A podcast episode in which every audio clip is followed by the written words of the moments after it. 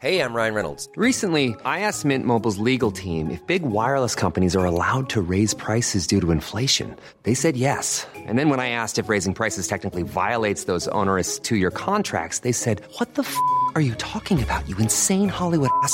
So to recap, we're cutting the price of Mint Unlimited from $30 a month to just $15 a month. Give it a try at mintmobile.com slash switch. $45 upfront for three months plus taxes and fees. Promo rate for new customers for limited time. Unlimited more than 40 gigabytes per month. Slows. Full terms at mintmobile.com.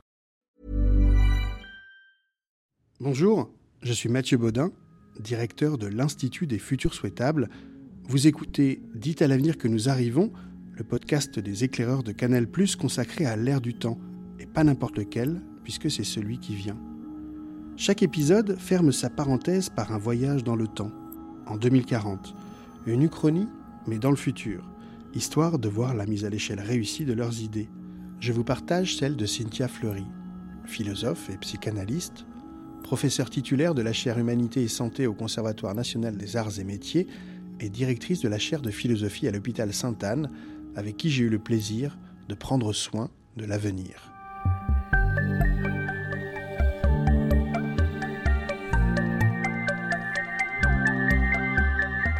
Je vous propose de prendre une grande inspiration. Je vous propose un voyage dans le temps et de dépasser le temps d'une expérience de pensée, le c'est impossible, par ses faits, et voilà ce que ça a changé. Paris, 2040. Nous nous trouvons dans cette ville dont tu as toujours voulu t'éloigner mais qui te va si bien. Plus précisément dans ce lieu, entre lumière et silence, face à Notre-Dame, éternelle et si nouvelle. Ceci plus encore depuis qu'après les élections de 2022, l'écologie est devenue le sujet post-partisan par excellence.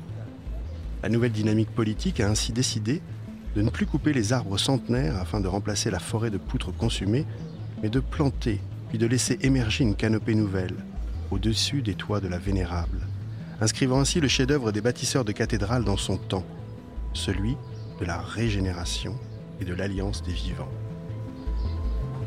Cela conforta l'intuition que nous avions depuis longtemps, si la puissance du XXe siècle se mesurait à la capacité de transformer une terre bleue et verte en une terre rouge de cendre à travers le feu nucléaire, la puissance du XXIe siècle résidait dans son exact contraire, transformant cette terre rouge et exsangue de nos irréversibilités en une planète bleue et verte pleine de fertilité. Nous avons ainsi commencé à prendre au sérieux cette double injonction que nous intimaient tous les scientifiques de toutes les disciplines depuis tellement de temps. Il va falloir faire mieux avec moins. Et tandis que, pendant la première partie de ce siècle, nous avions tendance à nous focaliser sur le moins, sur ce que l'on perdait, ressassant et dénigrant sans espoir ni horizon, les années 20 nous ont fait entrer dans l'ère du mieux et de ce que l'on gagnait, exaltant et encourageant les actions communes et l'énergie retrouvée. Émergeant de ce ressentiment généralisé, nous avons commencé à prendre soin de nous, des autres et de la planète. Les psys comme toi nous le disaient bien, la seule manière de sortir de la dépression était de faire quelque chose pour reprendre la main sur notre destinée. Et nous l'avons fait ensemble. Il faut avouer que ton idée de temps citoyen en entreprise y a grandement contribué. Ce moment où, par la loi, nous avons décidé que 20% du temps des salariés en entreprise serait payé et dévolu à l'intérêt général, donna l'occasion à chacune et chacun, qui le souhaitait, d'exercer son talent au service du bien commun. L'effet vertueux du faire s'est alors fait sentir.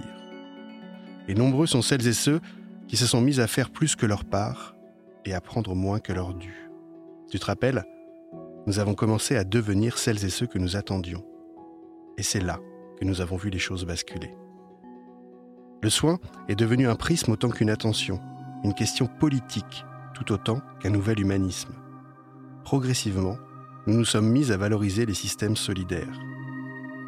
L'ensemble des indicateurs a bien sûr beaucoup évolué, ainsi que l'espérance de vie a été remplacée par l'espérance de vie en bonne santé, que l'efficacité des entreprises s'évalue désormais aux soins qu'elles se portent les unes vis-à-vis des autres, et que la mesure d'une inclusion des différences, toujours plus nécessaire, s'est traduite par l'internationalisation d'une partie du Parlement.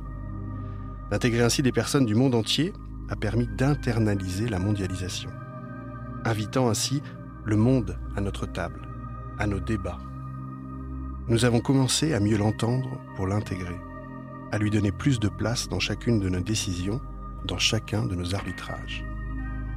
Mais il y a un autre sujet qui est tout aussi réjouissant. Toi qui, autrefois, redoutais que si tous les dégoûtés partent, il ne reste que les dégoûtants, tu dois être heureuse de voir toutes ces nouvelles générations prendre leurs responsabilités en rentrant à l'Assemblée. Des générations devenues polyglottes depuis que l'apprentissage du trilinguisme a été généralisé dès le plus jeune âge, invitées ainsi à naviguer entre différentes grammaires, à s'enrichir de ces intraduisibles, à entrecroiser des pensées suivant différentes représentations du monde.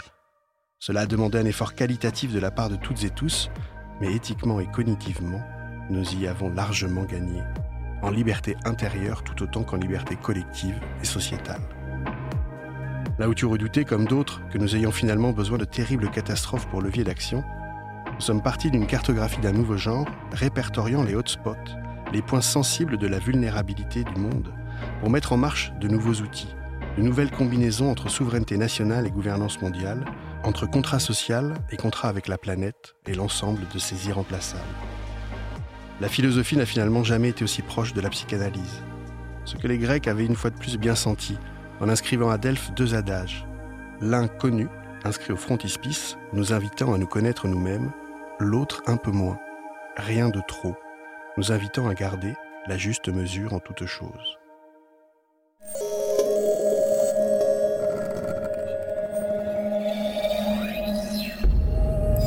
Merci beaucoup d'avoir écouté ce podcast. Merci à l'équipe technique, à Carole Babin-Chevet, ma co-autrice des Uchronies, et à l'équipe de CQFD.io.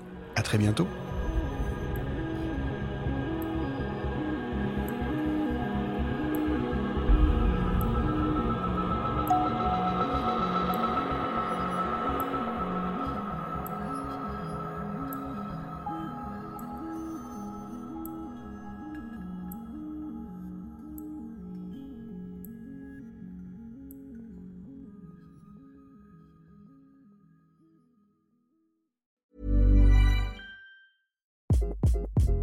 Hi, this is Craig Robinson from Ways to Win, and support for this podcast comes from Invesco QQQ, the official ETF of the NCAA. Invesco QQQ is proud to sponsor this episode and even prouder to provide access to innovation for the last 25 years. Basketball has had innovations over the years too. We're seeing the game played in new ways every day. Learn more at Invesco.com slash QQQ. Let's rethink possibility. Invesco Distributors, Inc.